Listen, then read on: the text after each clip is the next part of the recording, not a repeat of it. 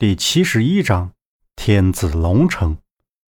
夏洛伊刚一走进屋子，就闻到屋子里有一股奇怪的味道，说不出是发霉还是腐臭味他用手掩着鼻子，倾斜着身子，透过竹帘向屋内望了一眼。屋子里光线有些暗淡，又扫了扫屋内陈旧的摆设，难以想象他们所生活的环境会是这个样子。走进内屋，就看到大强埋着头，双手紧抱着大腿，蜷缩在炕头的墙角。杨木站在炕边，不停的在安慰他。谁知就在夏洛伊掀开帘走进屋内时，大强猛然抬起头，站起身，指着夏洛伊就喊：“奶奶，奶奶！”杨木也下意识的转身看向内屋的门口，神情也同大强一样。惊恐、惊讶，这一时凝固的气氛，使得夏洛伊瞪大眼睛，不由得也回头瞅着，转身倒退了两步，躲到杨木的身后。然而，那里空空荡荡的，什么也没有。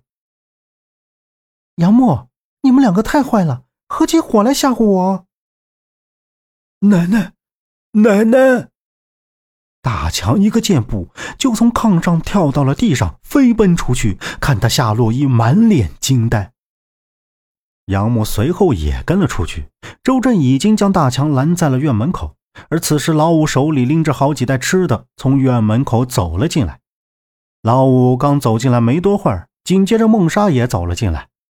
看到孟莎向杨木这边走来，夏洛伊脸一沉，一边低头摆放着饭菜。一边撇着右前方，盯着孟莎和杨木。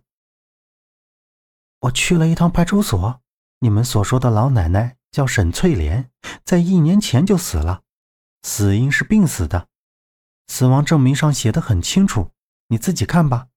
还有，我回来的时候看到老五鬼鬼祟祟的，务必要小心。孟莎面无表情的将手里的一张纸递给杨木。怎么可能？杨木听闻后，震惊的看着手里的死亡证明，又看向蹲回窗台下面，嘴里咬着大饼的大强，眼中不仅是恐惧，更多的是同情和悲哀。哎，你们两个快过来吃吧，一会儿都凉了。老五扭头招呼着杨木和孟莎，杨木回神。立刻收起手里的死亡证明信，暂时还不能让大强知道奶奶已经不在的消息，而且他还是不能完全相信孟莎的话。在吃过老五买回来的饭菜后，大家都调整休息。